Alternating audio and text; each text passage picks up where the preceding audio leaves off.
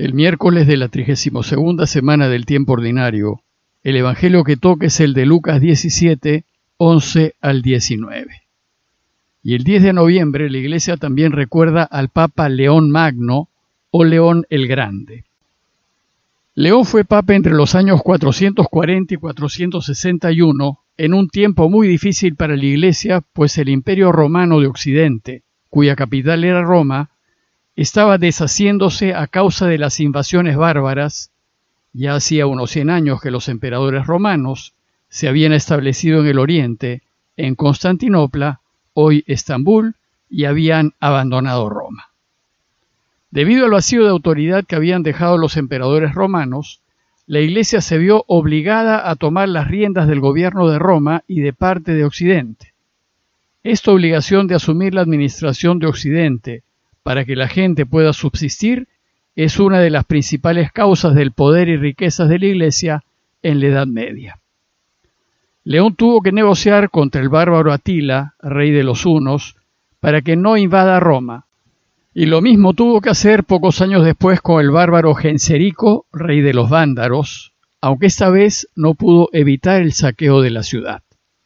León también se opuso a las herejías de la época y luchó por defender la fe centenaria de la Iglesia, afirmando que sin Cristo no podemos nada, pero con Él lo podemos todo. Durante su papado tuvo lugar el concilio de Calcedonia que definió que el Hijo es igual al Padre por su dignidad e igual a nosotros por su humanidad. Sin duda fue el papa más importante de la época y murió en el año 461. Retomemos ahora la lectura continuada de Lucas y les leo el texto citado. En aquel tiempo, yendo Jesús camino de Jerusalén, pasaba entre Samaria y Galilea. Cuando iba a entrar en un pueblo, vinieron a su encuentro diez leprosos que se pararon a lo lejos y a gritos le decían, Jesús Maestro, ten compasión de nosotros. Al verlos, les dijo, Vayan a presentarse a los sacerdotes y mientras iban de camino quedaron limpios. Uno de ellos, viendo que estaba curado, se volvió alabando a Dios a grandes gritos y se echó por tierra a los pies de Jesús dándole gracias. Este era un samaritano. Jesús tomó la palabra y dijo, ¿No quedaron limpios los diez? ¿Y los otros nueve, dónde están? ¿No ha vuelto más que este extranjero para dar gloria a Dios? Y le dijo, Levántate, vete, tu fe te ha salvado. El relato de hoy inicia diciéndonos que Jesús va camino a Jerusalén. Con este relato Jesús inicia la tercera y última etapa de su viaje, o mejor dicho, la última parte de sus enseñanzas antes de su llegada a Jerusalén. Pero lo extraño es que nos dice que recién pasaba entre Samaria y Galilea, cuando sabemos ya que en el capítulo 9 Jesús estuvo atravesando Samaria. Bueno, pues este verso es una prueba más de que a Lucas no le interesa transmitirnos con precisión los lugares que recorrió Jesús, sino sus enseñanzas. Lo que demuestra, una vez más, que los evangelios no son escritos biográficos, sino catecismos de la Iglesia para enseñarnos acerca de Jesús y su camino. ¿Y por qué Lucas ubica ahora a Jesús en la frontera entre Galilea, que era territorio de judíos, y Samaria, que era territorio de samaritanos? Porque en el relato de hoy, uno de sus personajes es un samaritano y los otros son judíos. Veamos el relato más en detalle. Dice el texto que cuando iba a entrar en un pueblo, vinieron a su encuentro diez leprosos. Jesús se encuentra con los leprosos antes de entrar al pueblo, porque ellos vivían como desclasados en las afueras de los pueblos y no se les permitía entrar en ellos. Como saben, la situación de todo enfermo era muy mala, pues por causa de su enfermedad era considerado pecador.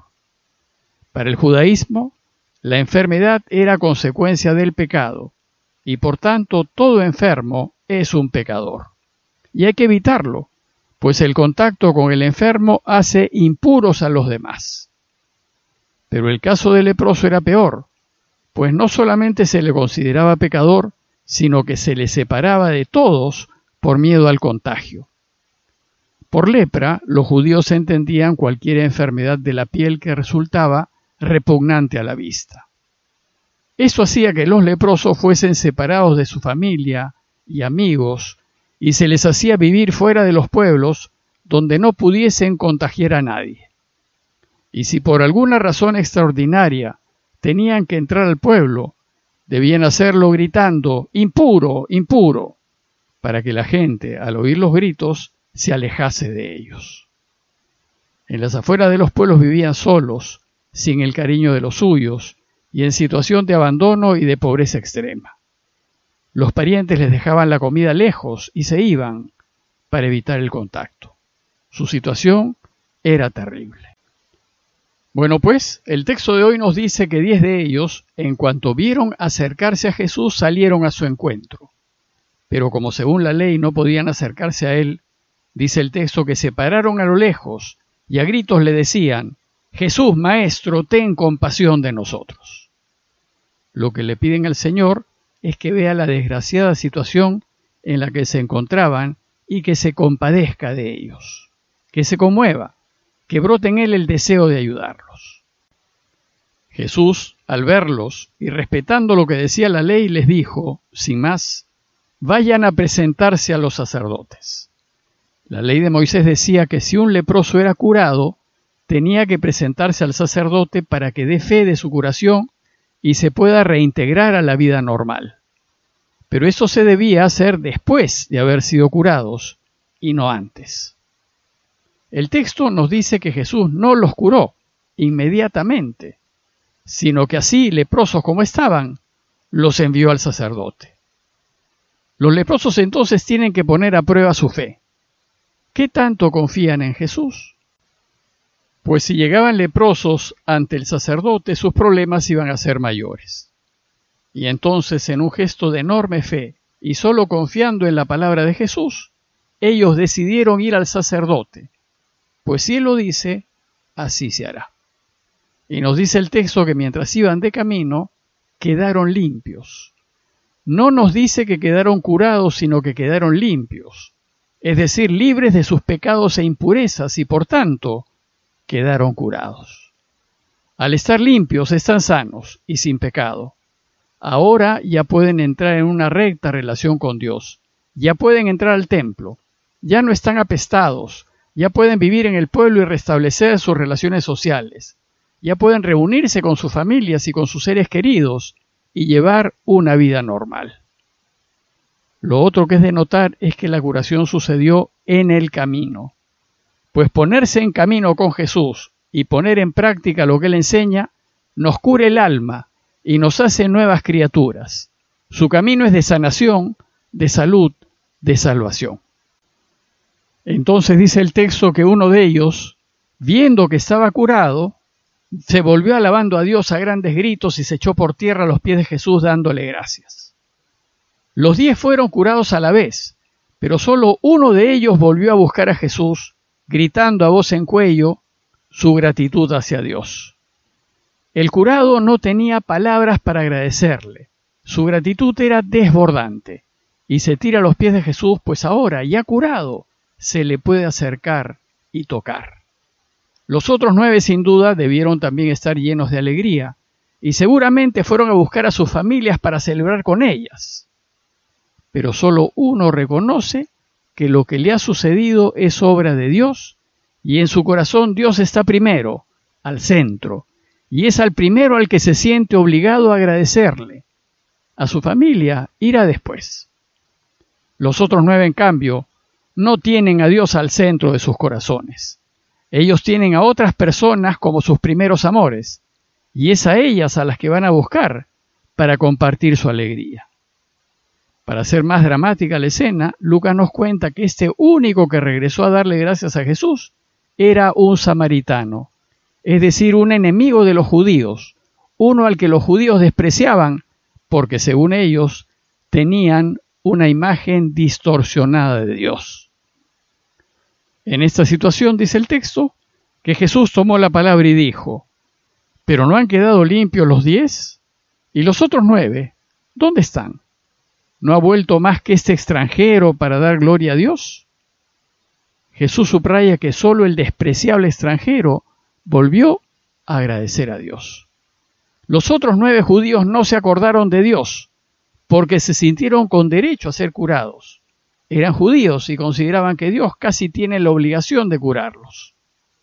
En cambio, el samaritano sabe que todo en la vida es don y gracia de Dios, que Él es absolutamente dependiente de Dios, que no merece nada por derecho propio y que todo lo que tiene y puede se lo debe solamente a Dios.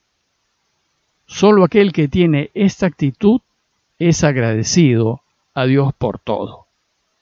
El ser agradecido es una extraordinaria virtud que desgraciadamente en estos tiempos se está perdiendo.